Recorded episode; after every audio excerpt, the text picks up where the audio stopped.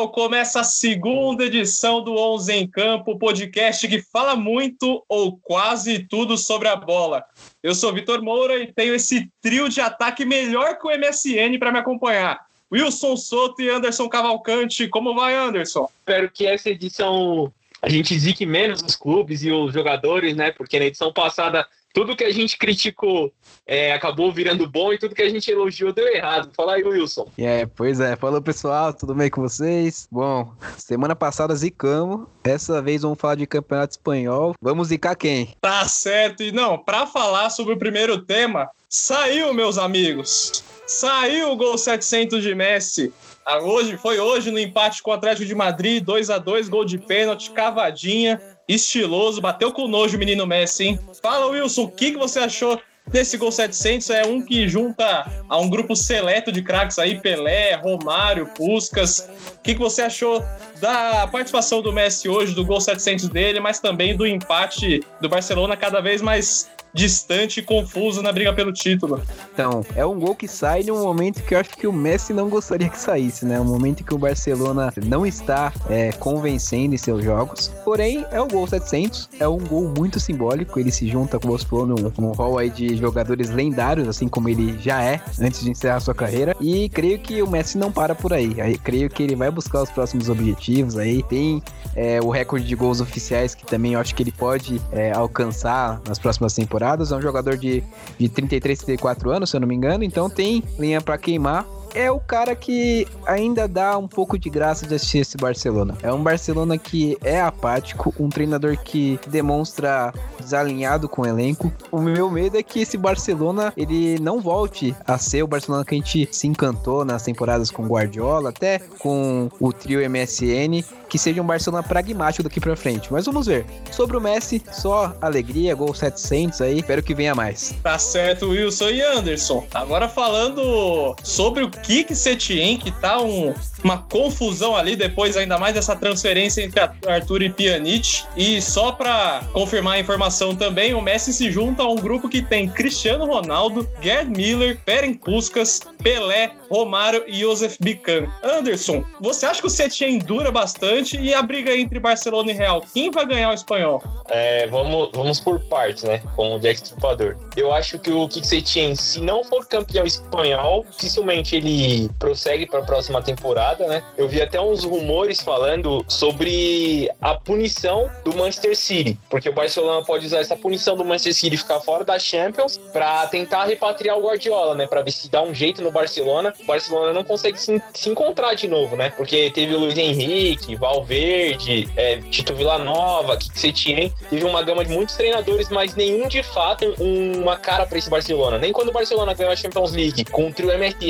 era um padrão Barcelona que nós estávamos acostumados, com Raika, Cruyff e Guardiola na sequência. Então acho que o, Guardi o Barcelona precisa resgatar essa essência dentro de si mesmo. Também acho que o Barcelona precisa ir o mercado de, de contratações, porque o Barcelona é um dos clubes que mais contratam no mundo. Uh, contratou Griezmann, Dembélé, Arthur, Coutinho, Vidal e uma lista gigante e ninguém conseguiu dar certo. Então o Barcelona precisa se reencontrar como essência. Eu não sei se talvez precise mudar comando diretivo, presidência, toda essa galera que tá lá. Talvez precise a renovação começar por aí até chegar no campo, porque nós temos muitos jogadores no Barcelona que são ídolos. Todos, tudo bem, são ídolos. Piquet, Busquets, Jordi Alba, é uma galera monstruosa lá. Mas talvez essa galera já tenha tido o, o prazo de validade, sabe? Talvez não acrescente mais. Ah, então, às vezes sobra muito pro Messi. O Messi chegou no Gol 700 que estão nessa lista aí que você falou, mas foi uma lista de muitos jogadores de renome, Cristiano Ronaldo, toda uma galera, buscas. Só que vamos ser realistas que o Messi é o melhor que todos esses, né? Se juntar todos esses daí não dá o Messi. Então eu acho que o Messi ainda vai buscar muito mais. Eu acredito até que o Messi consiga bater a marca de uns 800 gols na carreira fácil. Gols oficiais, né? Não igual alguns jogadores aí que tem mil gols, mas conta gol do exército. E aí, Wilson, compartilha dessa, dessa opinião do Anderson. O Messi é o maior da história. Messi vai chegar a 800 gols em jogos oficiais. Polêmico, Anderson, polêmico, polêmico. Ah,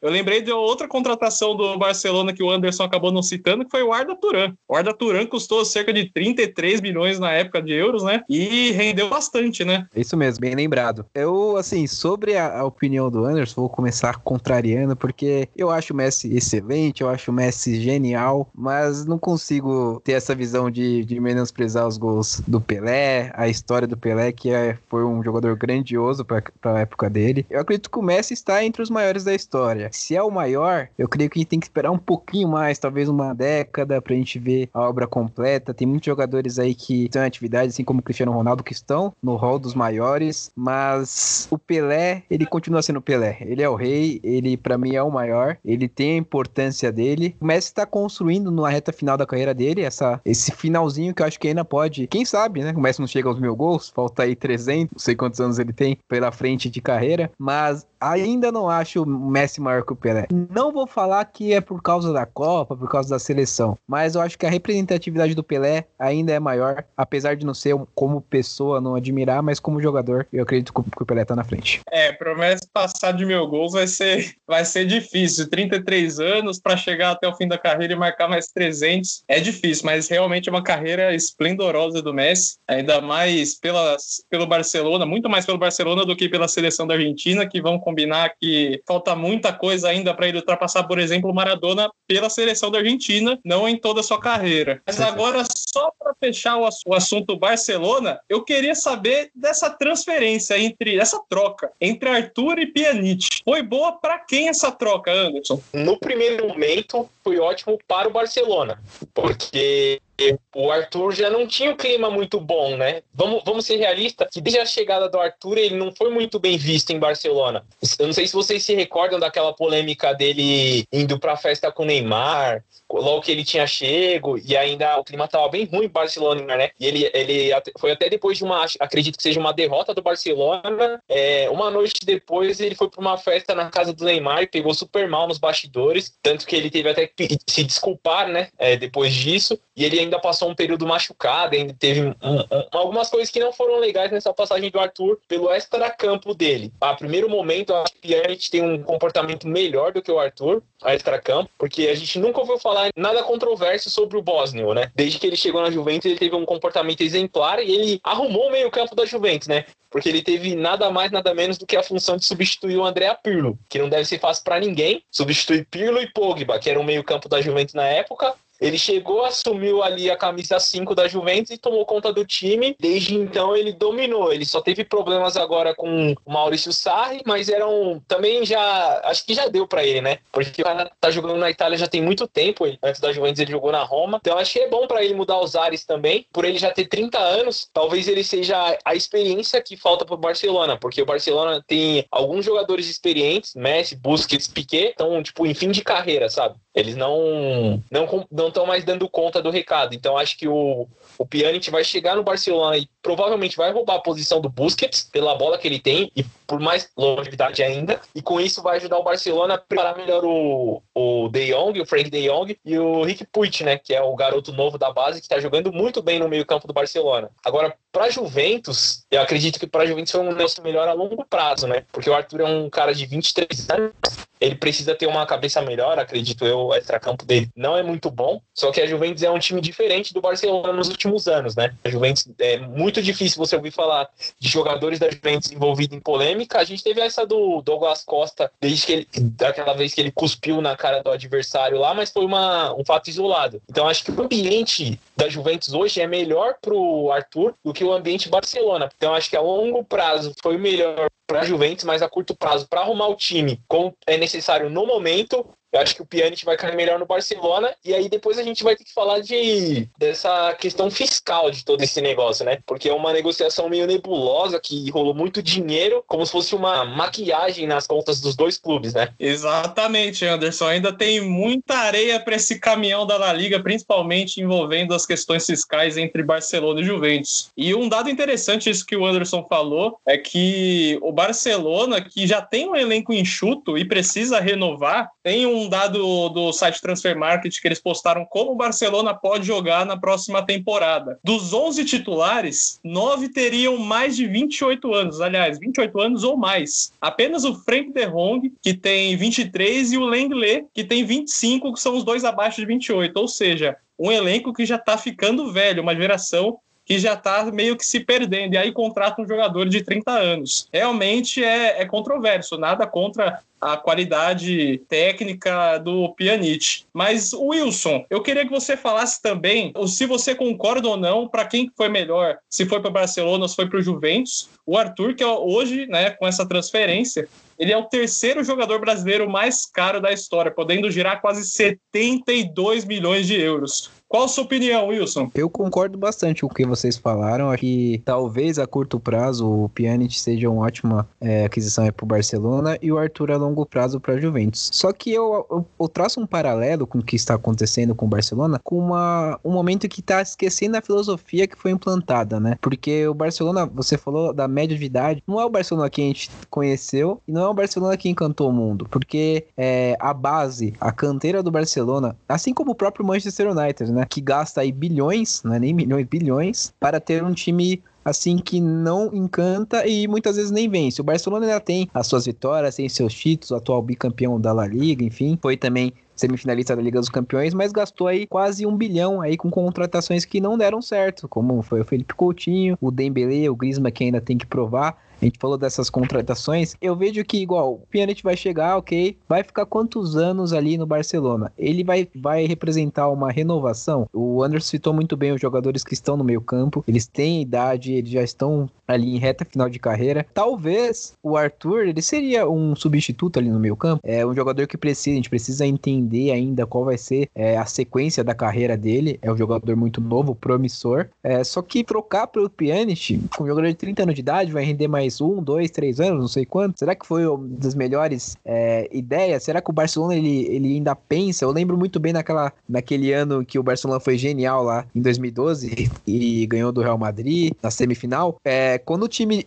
conseguia a vitória, entrava o pessoal da base. Na época, o Borjão, o Pedro, enfim, jogadores que eram muito mais novos, eles entravam para jogar. Hoje tem alguns jogadores do Barcelona também que são da base, mas parece que a essência se perdeu. E isso muito tem a ver com o Bartolomeu, o, a diretoria do Barcelona não passa mais confiança ao torcedor, não passa mais confiança para quem olha o Barcelona. Isso é um ponto aí para eu analisar essa troca. Eu vejo que o melhor, quem, quem se deu o melhor, é, como o Anderson disse, a curto prazo, prazo pode ter sido o Barcelona, e a longo prazo eu vejo a Juventus tendo um jogador como o Arthur, que eu creio que pode ser um jogador que, que faça uma grande carreira, que tenha uma grande carreira nos próximos anos aí. Wilson, realmente vai vai ser uma transferência que só o futuro dirá quem, quem que acertou. Mas, assim, na minha opinião, é, meramente ilustrativa, como diria alguma, alguns comerciais, eu acredito que o Barcelona, mesmo com Pjanic de 30 anos, um elenco que precisa renovar, tem mais qualidade que o Arthur e o, e o Barcelona pode sair na frente. Mas quem sabe daqui dois, três anos, como o Anderson falou,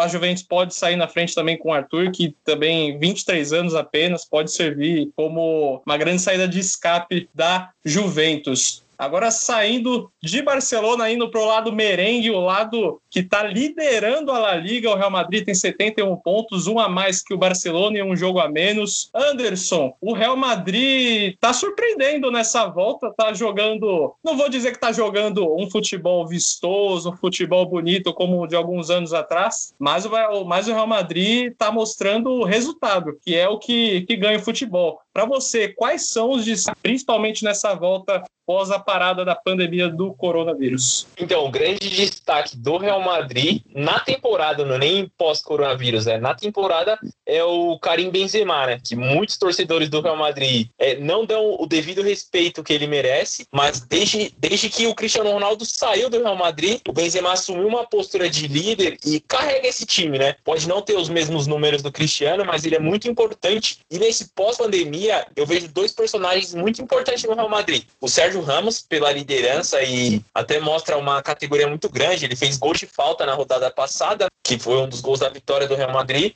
E também a, a juventude aflorando, né? O Vinícius Júnior, que é uma aposta do Real Madrid para daqui a alguns anos, já começa a dar resultado. E ele começa a dar resultado mais cedo do que, do que alguns jogadores de nome. Ele, ele dá resultado mais rápido até do que o próprio Eden Hazard, que custou quase 100 milhões aos cofres merengue. Quase 100 milhões e o Hazard também tá precisando perder um, alguns quilinhos ali para voltar a jogar o futebol, o bom futebol que ele jogava no Chelsea, tanto no Chelsea quanto na seleção belga. Wilson, Queria saber também sua opinião. Quem está se destacando nesse Real Madrid? E o Vinícius Júnior pode-se dizer hoje que já é uma das, um dos maiores brasileiros que já passou pelo Real Madrid, principalmente por esse começo? Bom, o Real Madrid, ele vem com números interessantes, né? Eu vejo o Barcelona e o Real Madrid, cara, nesse momento é, é o que todo mundo queria ver. Barcelona e Real Madrid disputando basicamente ponto a ponto. Tem todo ali, só falta duas coisas, né? Torcida e futebol, que são dois times aí com muita história história, com muita importância, com uma rivalidade interessante, mas não estão mostrando futebol. A diferença é que o Real Madrid voltou da pandemia, perdão, voltou da, da parada, né? Com cinco vitórias seguidas e um jogo a menos com o Barcelona. Que o Barcelona, então, de cinco jogos, cinco vitórias. Pode emplacar a sexta vitória aí na quinta-feira. É assim, apesar dos altos e baixos, nós temos jogadores que estão se destacando, que é o caso do Benzema, que é um jogador muito importante é, nessa década que ele está no Real Madrid, sempre foi bastante importante, mas ele era menosprezado porque ele tinha o robô, ele tinha a fera do lado dele. Então, ele tinha que muitas vezes fazer o papel de construtor. Quando eu digo construtor, não tô nem falando meio campo, mas enfim, de fazer com que a marcação mudasse sua faixa para o Cristiano Ronaldo conseguisse é, infiltrar muitas vezes fazer o gol. Então ele sempre foi importante, só que os números acabam subestimando o jogador que é o Benzema. E sobre o Vinícius Júnior aí vem algo muito legal que você falou. Se ele é um dos maiores brasileiros, eu não posso falar, mas que ele tá representando hoje o futebol brasileiro, eu creio que sim. É diferente, é um jogador que tenta, que é bem perseguido ali pela imprensa, pelos torcedores, mas está fazendo, tá trazendo um diferencial pro Real Madrid. E hoje você me perguntar quem tá jogando mais, é o Vinícius Júnior ou é o Hazard? Eu vou falar que o Vinícius Júnior tá jogando mais mais bola que o Hazard, que já seria um absurdo um jogador de 100 milhões não, não render, é assim como o Vinícius. O que eu vejo que falta pra ele é um pouquinho de fundamento, ali é minha análise mais pessoal, porque ele passou pelo Flamengo, ele foi direto pro Real Madrid, eu creio que falta um pouco de uma essência de, de passar pelo, pelo futebol brasileiro, ter as etapas para chegar num clube igual ao Real Madrid. Não que ele tenha que passar por um Shakhtar, por um time intermediário para ir pro Real Madrid. Isso não é, não é necessariamente é, obrigatório, mas ele poderia ter tido um pouco mais de base. Eu vejo que ele tem muitos erros ali de domínio, de dribles um pouco é, desnecessários por causa da falta de base. Mas ele vai aprendendo aos poucos. É um grande jogador, tem tudo para dar certo. Vamos torcer para que o Vinícius represente o Brasil aí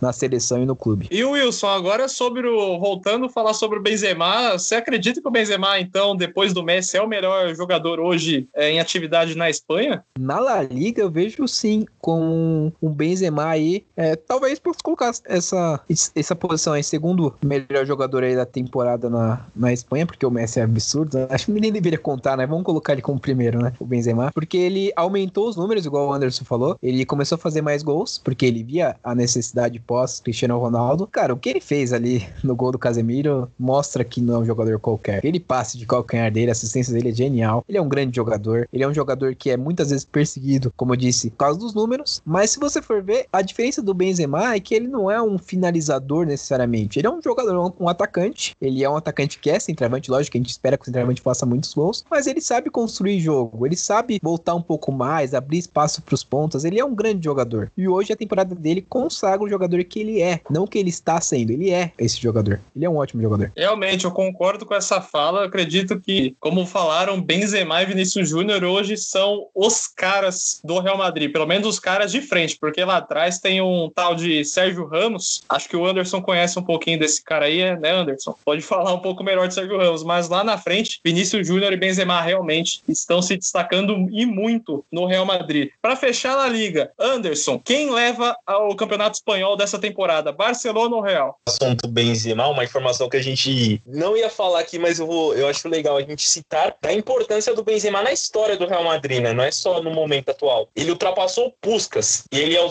quinto maior artilheiro da história do Real Madrid. Então, os feitos do Benzema não são tão simples assim como parece. Parece, ah, o Benzema não faz muitos gols, mas aí quando você vê, cara, ele conseguiu passar o Puskas, ser o quinto maior artilheiro do Real Madrid, que é um dos maiores clubes da história do futebol, é, é algo gigantesco. E ele tá no clube desde 2009, então é um espaço muito curto de tempo. Agora falando sobre La Liga, eu acho que o Real Madrid acaba levando essa La Liga, não por ser o melhor time, mas por já ter uma pequena vantagem de 71 pontos a 70 com o Barcelona, ter um jogo a menos, mas eu acho que não seja por ah, o Barcelona tá jogando muito mesmo, sabe? É só por falta de opção. Mas eu acho que o Real Madrid acaba levando essa pela consistência defensiva também, porque o Casemiro tem jogado uma barbaridade, o Sérgio Ramos tem se mostrado muito importante lá atrás e o time consegue ganhar e não sofrer muitos sustos, né? As, as vitórias do Real Madrid não são muito de jogadas trabalhadas, de jogo bonito, mas tá ganhando e não tá sofrendo, não o Real Madrid dificilmente passa sufoco. Então, eu acho que acaba levando essa pela consistência defensiva, não é nem pelo fator ofensivo. Acho que é mais pela consistência defensiva e a camisa, né? Tá certo, Anderson. E o Wilson, sua opinião: Barcelona, Real Madrid, Real Madrid ou Barcelona? É, sigo também a linha do Anderson. Acho que o Real leva essa por alguns motivos. Primeiro, o Real, como eu disse, voltou melhor aí. O Barcelona, como eu disse também, tem crises internas que podem é, fazer com que o time perca mais jogos. É, ele, ele veio de três empates nos últimos seis jogos, tem três empates, três vitórias. Para um Barcelona não é normal esses números. E o desempenho do time em campo também. E além do extra-campo. Eu acho que por isso o Real Madrid é, desponta como favorito. Tem a vantagem do confronto direto também, então se empatarem com os pontos, o Real Madrid Madrid é campeão. Então, para mim, é, é difícil você falar no Real Madrid e Barcelona, né? Mas para mim o Real vai ser campeão dessa liga. Não vou contrariar, não. não. Não vou nem causar polêmica, porque eu acho que nem dá. O Barcelona, para mim, já perdeu o campeonato dentro e fora de campo. Real Madrid vai levar essa, Real Madrid que vai colecionar mais um troféu. E agora vamos para um giro europeu, começando pela Alemanha. O campeonato alemão acabou, foi o primeiro dos principais que retornou pós-pandemia, retornou no comecinho de maio, metade de maio, mais ou menos. Parece que teve surpresa surpresa lá no campeonato, né? Ganhou o Bayern de Munique de novo. E tem gente nova chegando lá no Bayern, né, Wilson? Exatamente. O Sané, que hoje foi, foi contratado aí pelo Bayern, a gente não tem os números é, corretos, mas é uma novidade, né? Ver o Bayern ser campeão é uma novidade. Eles estão batendo, acho que, basicamente os números do, da, Ju, da Juventus lá na Itália, então é uma hegemonia gigantesca. O Borussia tem um time bom, só que para bater com esse Bayern é muito complicado, né? E eles vão contratando e não para. E parece o gol da Alemanha. Olha eles de novo. Mais uma contratação. Não sei quando vai parar isso. Eu vejo o Borussia com um grande futuro, mas é aquele negócio. O Borussia vai plantando, vai plantando o jogador, ele vai crescendo e o Bayern vai e compra. O dinheiro fala bastante nessa, nessa rivalidade e o campeonato alemão tá longe de, de perder a hegemonia do Bayern de Munique. E para você, Anderson, tem alguém lá na Alemanha que consegue assombrar o Bayern de Munique nas próximas temporadas, ainda mais agora com a chegada do Leroy Sané, um atacante rápido, de velocidade, joga pelas pontas, vai disputar ali com, principalmente com o Gnabry a posição. É, qual a sua opinião, Anderson? Alguém para o Bayern de Munique na Alemanha? Então, o RB Leipzig, né? Porque o RB Leipzig já tem umas duas ou três temporadas que é muito constante na Bundesliga, inclusive já disputou o título ponto a ponto com o Bayern na temporada passada, só que o Bayern foi campeão. E esse ano o RB tá em terceiro de novo, né? Tá atrás só do Borussia Dortmund três pontos. Eu acredito que daqui a uns dois, três anos o RB Leipzig tá conseguindo o respeito necessário, né? Como um time, esses times que são novos ricos, clube empresas, para contratar jogadores, né? Eles têm uma grande dificuldade. E o RB Leipzig, mesmo sem contratar nenhuma grande estrela, ele consegue ser competitivo. Então eu acho que ele, não sei se pode bater de frente com o Bayern, mas pode ser um, um novo time ali nos sapatos do Bayern, ajudando ou até mesmo superando o Borussia Dortmund nessa briga briga, né? Exatamente, mas para mim o Bayern de Munique também tá anos luz na frente dos times da Alemanha. Faz tempo, desde aquela final da Champions entre Bayern e Borussia, que você não vê uma briga tão acirrada assim no campeonato alemão, porque ninguém consegue chegar no Bayern de Munique. Já são oito temporadas, oito temporadas de hegemonia. Isso não é para qualquer time, principalmente em uma das principais ligas do mundo, como é a Bundesliga. Só que tirando assim o Bayern de Munique, né, falando também dos outros times, porque porque o Bayern é um caso à parte, é como se fosse um Messi Cristiano Ronaldo para alguns. O Werner, o Timo Werner e o Jadon Sancho, para mim, são caras que poderiam ser titular no Bayern de Munique, jogadores muito bons. E eu queria a opinião de vocês, dos dois, quem tá jogando melhor futebol e se o Chelsea acertou na contratação do Timo Werner? Primeiro, Anderson. Bom, vamos lá. Eu acho que nesse momento o Timo Werner escolheu o time perfeito para ele. Eu tava lendo sobre isso e vendo alguns vídeos também, algumas opiniões,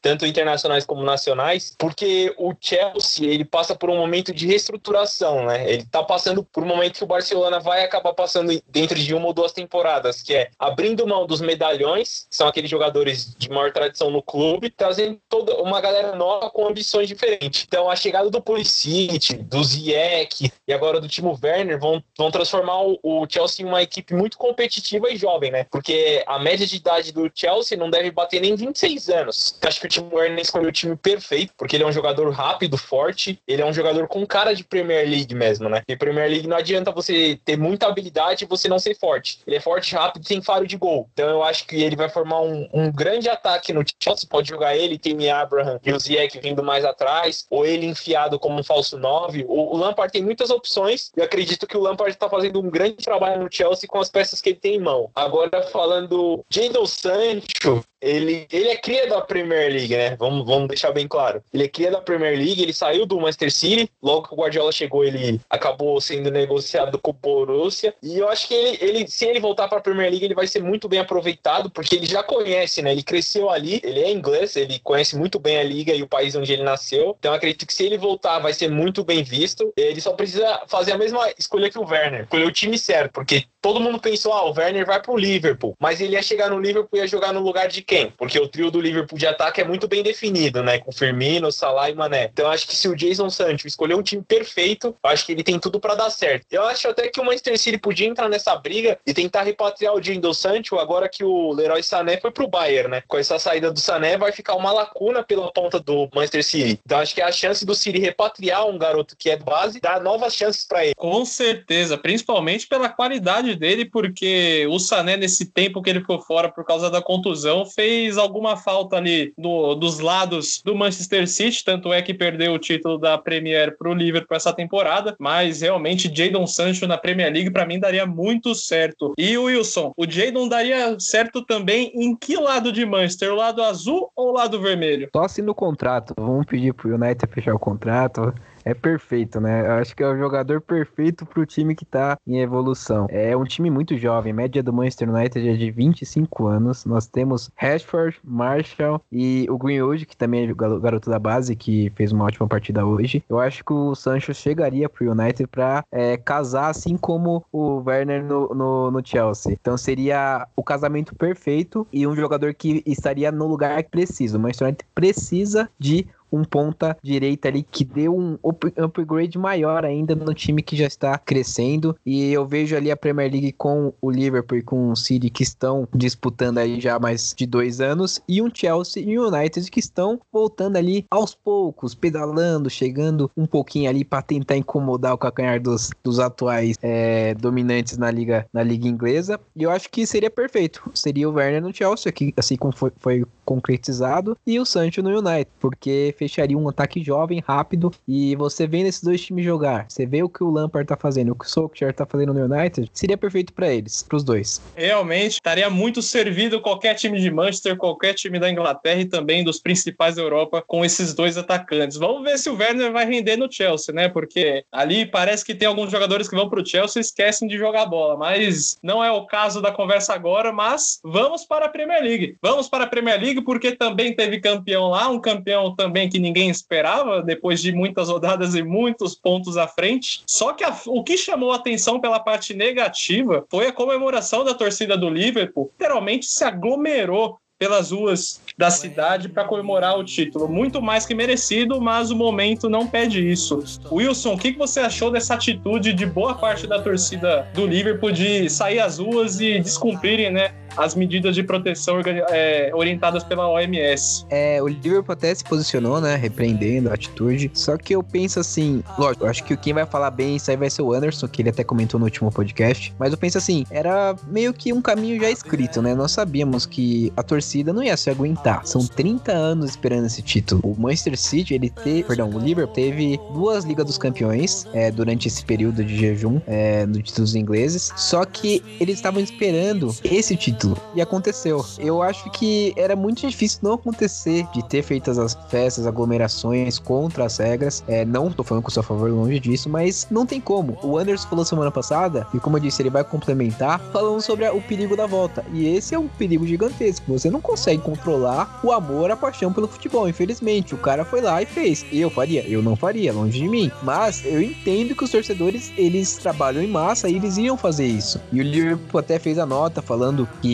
abre aspas, nossa cidade ainda está em crise de saúde pública e esse comportamento é totalmente inaceitável. Então foi bem legal também por parte do Liverpool mostrar sua posição. Só que, como eu disse, infelizmente era algo inevitável. Sobre o Liverpool, só para um comentário rapidinho do título, semana passada a gente falou um pouco sobre a volta com o empate contra o Everton, mas acabamos não falando desse Liverpool que foi campeão. O Anderson até falou que ele não concorda também do Liverpool ser um o, o time para ser campeão, mas eu tenho alguns números que basicamente é, chancelam esse título. Foi absurdo, né? Nós estamos falando de campeonato inglês. O Liverpool conquistou 18 vitórias consecutivas, 23 vitórias seguidas em casa, isso contando também um pouco da temporada passada, né? É, 44 jogos invictos no campeonato inglês, maior antecedência da história de um campeonato inglês, com 7 jogos sendo campeão antes de acabar o campeonato, e campeão de 8 décadas diferentes, com esse título aí contando a década, tanto se contarem o começo da década ou o final da década, enfim. O Liverpool não era campeão ainda. Então ainda pode bater outros recordes. Os 100 pontos do City, eles têm 86 pontos, falta aí 14 para bater os 100 pontos, tem mais 21 em disputa. Pode bater o recorde, olha que absurdo, pode bater o recorde europeu da Juventus, que é de 102 pontos. Eles têm 86, se conseguir ali mais alguns pontos, consegue bater esses 102 pontos. Fazer a campanha perfeita em casa com 19 vitórias, assim,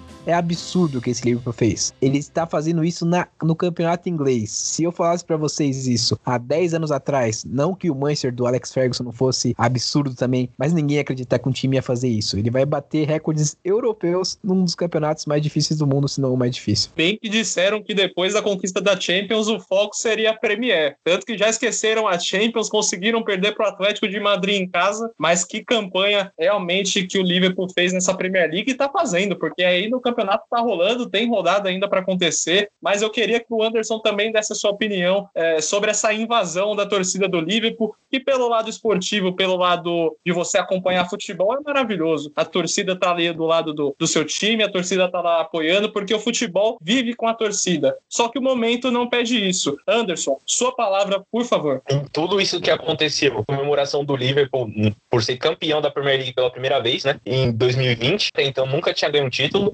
é, eu acredito que isso diz muito sobre parte da sua torcida, seja de confusão, brigando, fazendo clubes é, ingleses é, ficarem afastados da Champions League por alguns anos. E nós tivemos aqueles desastres que morreram muitas pessoas envolvendo o Liverpool por duas vezes, então isso diz muito sobre o comportamento da torcida do clube eu já sou contrário à volta do futebol. Eu falei na semana passada, né, que futebol, querendo ou não, gera aglomeração. A torcida do Liverpool só confirmou o que eu sempre esperei do clube. Só que eu acho que o Liverpool sempre consegue estragar a imagem dele mesmo. Ele consegue isso com violência por parte da torcida, por intolerâncias, por intolerância do próprio clube. Então eu acho que o Liverpool ele conseguiu é, essa imagem de antipatia para ele, né? Então esse é o meu ponto para esse título. É mais uma coisa que fica marcada na história do Liverpool por uma questão questão de antipatia social com o mundo todo, porque não é uma situação isolada do Brasil ou da Inglaterra, é o mundo todo passando por uma pandemia e simplesmente os torcedores do Liverpool se colocaram é, acima de tudo isso. Então acho que é uma coisa que deve ser recriminada por parte da FIFA e da UEFA também, porque não é não, não pode ser tratado como normal. Ah, a torcida foi lá e comemorou, certo? Mas o Liverpool também é culpado por isso, por não fazer nenhuma medida, colocou policiais nem ninguém para afastar o torcedor da eu sei que deve ser muito gratificante você ganhar um título depois de muitos anos sem ganhar nenhuma Premier League, mas também faltou consciência social do próprio clube, faltou posicionamento firme do clube. É, realmente é uma situação que muitos clubes, muitos países estão vivendo de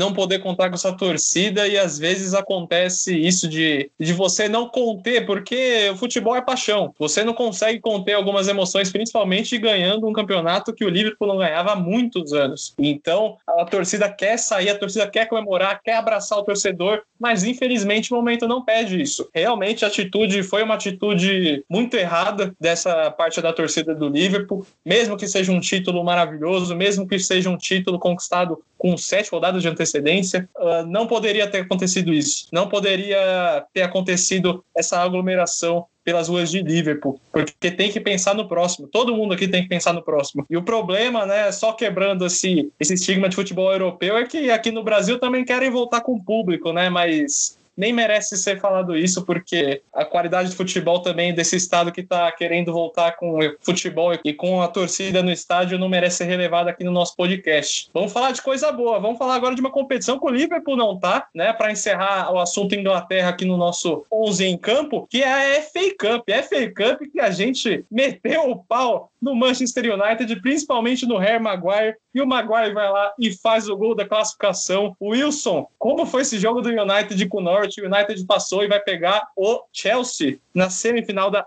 FA Cup. Isso mesmo. É, foi um jogo em que o Solskjaer é, decidiu colocar uma equipe é, mista, então não, não, estava com os jogadores titulares, e sofreu um pouco, levou até a prorrogação, mas o ponto positivo foi o Maguire, que jogou um futebol muito interessante, além do gol fez o gol da classificação e foi bem seguro na zaga. O Manchester jogou com o time, como eu disse, é, não, não era o time titular, mas jogou de uma maneira até segura. Só que o Norte, que é o Lanterna, fez ali até que frente quando chegou na prorrogação, acabou cedendo e levando o gol do zagueirão do, do United. E essa semifinal acho que é é o que eu queria ver particularmente, porque como eu disse, dois times que estão em ascensão. A gente vê o Chelsea do Lampard jogando um futebol muito interessante. Acabamos não falando, mas o, título do Liverpool foi em um jogo em que o Liverpool não estava em campo, igual falamos no último podcast, né, que poderia acontecer. Foi entre Chelsea e City. O Chelsea segurou e jogou até que em muitos momentos até melhor que o City. E a gente vê os jovens ainda sem as contratações, é um Chelsea que começa a encantar, que começa a, a trazer interesse aos torcedores e quem gosta do futebol futebol. E o United, como eu disse, tem um time muito seguro. É um time que teve uma dupla que faz inveja de qualquer time do mundo, que é o Bruno Fernandes e o Pogba. O Bruno Fernandes parece que não apenas joga o futebol, que a gente tá cansado de elogiar, mas fez com que o Pogba jogasse. Hoje, na parte aí da tarde, tivemos um jogo entre Brighton e United, foi um 3 a 0 assim, acachapante. O United fez, é, só não fez chover ali. Você via que os jogadores estavam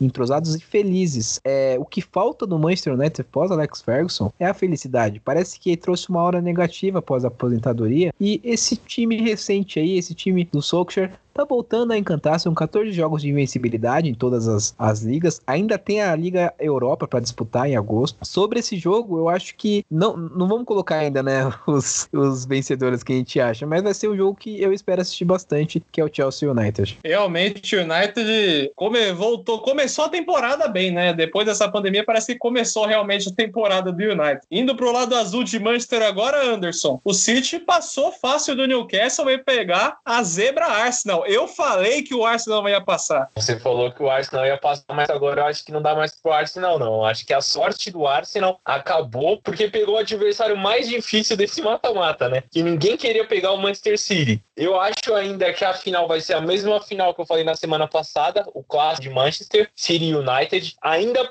permaneço com a minha opinião de que o United vai acabar ganhando essa FA Cup, não só por pela camisa que eu falei na semana passada, até pela volta da Champions League, né? Porque o Manchester City vai estar tá focado no Real Madrid, né? Porque o grande objetivo do City é a Champions. Então acho que o United vai levar vantagem, o United vai ser o campeão, mesmo com esse jogo contra o Chelsea, que eu acho que vai ser um grande jogo, United Chelsea, mas eu acho que a final é, é City United sem nenhuma dificuldade. O Guardiola não deve nem estar tá se preparando para esse jogo, porque para jogar contra o Arsenal ultimamente é só você chegar e botar os caras em campo, né? Não precisa de muita coisa. Realmente tá feio o negócio no Arsenal, mas até o Arsenal ganhou. A gente foi lá, falou mal, falou mal do Arsenal, e o Arsenal foi lá e emplacou mais uma vitória que até Dani Ceballos, saudoso Dani Ceballos, fez o gol da vitória do Arsenal. Bom, nas outras duas partidas das quartas de final, o Arsenal venceu o Sheffield United por 2 a 1 e o Chelsea venceu o Leicester por 1 a 0.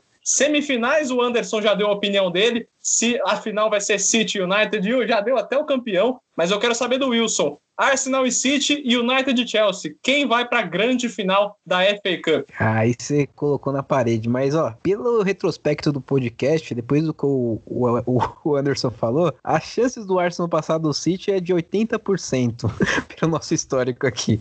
Mas falando sério, eu acho que a final, o City tá na final. O Arsenal, apesar de duas vitórias aí recentes, não é um time para bater com o City. A gente viu o que aconteceu quando bateu, né? Sem o Davi Luiz ou com o Davi Luiz, acho que o Arsenal passa. E do outro lado, Chelsea United em cima do muro, mas vou colocar United, afinal, clássico de Manchester, todo mundo quer ver isso, né? E já tem campeão também, igual o Anderson? Um pouco de cada vez, né, pô? Aí você quebra tudo, mas vou, vou, vou, colocar na camisa, vai, Manchester United campeão em cima do City, em Wembley. Eu vou de City só pra contrariar vocês, porque no Real Madrid foi todo mundo no Real, agora eu vou de City, eu vou de lado azul de Manchester, campeão da FA Cup. Mesma final, Victor? Mesma final? United City? Mesma final, só que com um campeão diferente que vocês colocaram. E aí o nosso podcast está chegando ao fim, mas antes, um último tema que eu separei aqui que eu achei muito legal, que é a volta do Robin ao futebol. O Robin que parou por uma temporada, disse que tinha desistido já, abandonado o futebol, já tinha aposentado no Bayern de Munique e voltou para o primeiro time dele, o Groningen da Holanda. O que, que vocês acham dessa volta? Por favor, Anderson, fale. O que, que você acha do futebol do Robin e essa volta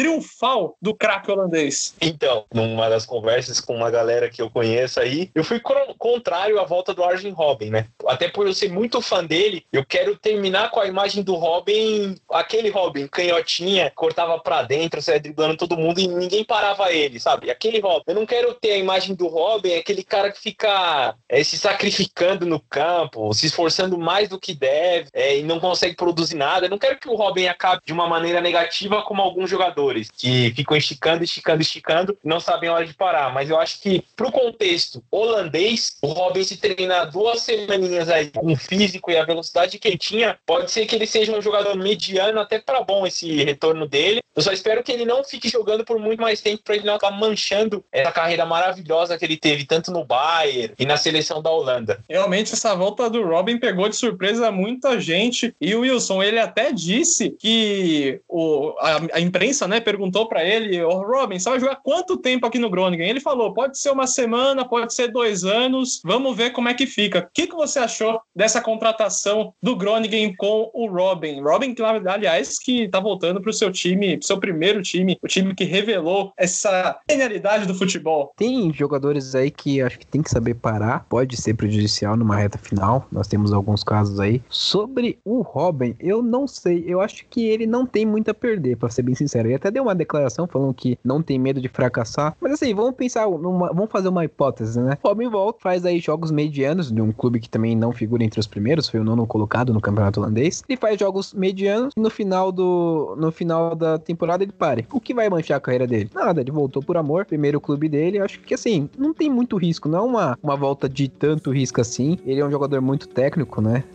Acho que dispensa comentários a qualidade do Robin. E jogando no campeonato holandês, igual o Anderson falou, não menosprezando o campeonato, mas creio que também não, não, vai, não vai comprometer. Vai ser uma volta interessante. É um dos grandes jogadores que nós tivemos aí na, no último século. Então, interessante, legal. Quero ver ele jogar, quero ver o que ele pode ainda apresentar pra gente. Eu, pessoalmente, eu fiquei muito feliz com essa volta do Robin ao futebol, porque eu acredito que ele só tem a agregar. A carreira dele já tá construída. Ele já mostrou que veio, já mostrou toda a qualidade de futebol dele. Ele vai aproveitar agora. Tá com 36 anos, né? Realmente alguns jogadores conseguem passar disso, mas ele não tem nada a perder realmente, como o Wilson falou. O Robin só tem a nos alegrar no futebol, ainda mais no campeonato holandês, que não é um dos principais campeonatos do mundo, mas que pode sim agregar a equipe do Groningen, a equipe que ele começou, que tem muito carinho. Robin, que foi o melhor jogador da Copa do Mundo de 2014. Podem, dis podem discutir, podem discordar, mas para mim foi o melhor jogador. E não entrou nem entre os três. Mas vamos finalizar aqui o nosso podcast 11 em campo. Muito obrigado a você que acompanhou. Muito obrigado, Anderson. Muito obrigado, Wilson. Quero suas considerações finais, por favor, Anderson. Ah, eu gostaria de agradecer por mais uma oportunidade de estar aqui junto com vocês, né? Falando do que nós mais amamos, que é o futebol. Então, queria agradecer a companhia de vocês a todo mundo que nos escutou, tirou um tempinho para ouvir a gente. Espero estar aqui na próxima terça-feira também, né? Tá certo. Wilson, por favor, suas considerações finais. Também quero agradecer. Que o único ruim desse podcast é que ele acaba, né? Então, de resto, eu sempre bom estar com vocês. Quero fazer só um convite aí para quem estiver ouvindo. É, na próxima quinta-feira nós teremos Liverpool e Manchester City. A gente acabou no comentando, é o jogo das faixas ali entre o campeão e o, e o vice, né? Então vamos assistir esse grande jogo na volta.